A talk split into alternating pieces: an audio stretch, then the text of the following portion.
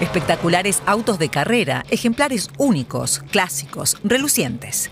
El nuevo Museo Nacional del Automóvil de Dietzollstal Ebersbach expone unos 150 vehículos de lujo. Todos los coches son auténticos, están en buen estado y listos para ser manejados. Ahora están en el museo para que los visitantes puedan verlos, pero los mantenemos en buen estado para que puedan circular.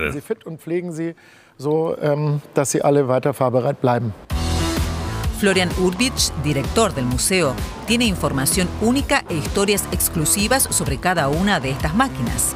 Esta Ferrari es una leyenda de la Fórmula 1. Michael Schumacher ganó con él su tercer título mundial en el año 2000. La Fórmula 1 es la máxima categoría del automovilismo. Ferrari es uno de sus grandes nombres. Y Michael Schumacher es el piloto más laureado de todos los tiempos. Algo así no se encuentra en los anuncios clasificados, pero tras más de 35 años coleccionando autos, uno tiene buenos contactos, conoce a coleccionistas y puede encontrar un objeto de culto como este. El museo alberga la llamada colección Law, propiedad privada del multimillonario Brithelm Law, quien lleva 35 años buscando autos muy especiales. Este Benz Victoria de 1896 es también una exclusiva rareza, además de uno de los vehículos más antiguos expuestos en su estado original.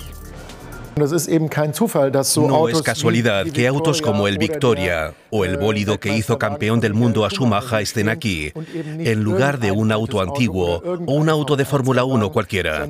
Su amor por el detalle se refleja en este museo. Para orientarse entre todos los autos expuestos, existe una aplicación para celular del museo. Con un auto mejor que el otro.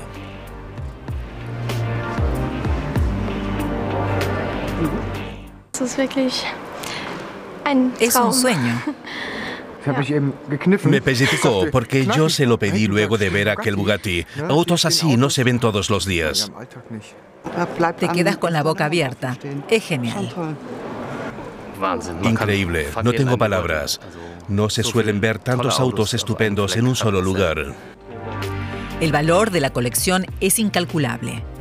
Tan solo este Maybach Excelero de fabricación única cuesta unos 8 millones de euros.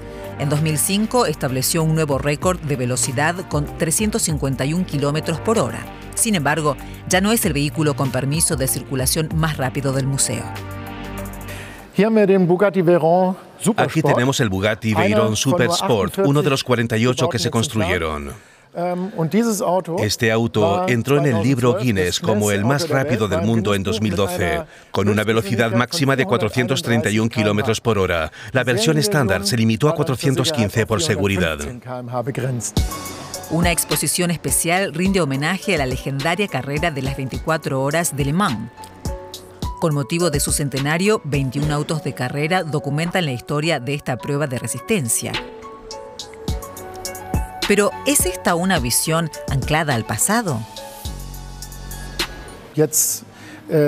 Nuestro museo muestra en gran parte a la tecnología del motor de combustión, pero no estamos cerrados a la movilidad eléctrica.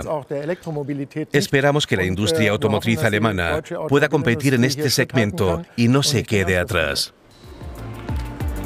El Museo Nacional del Automóvil es una de las mayores colecciones privadas de Europa que se expone al público.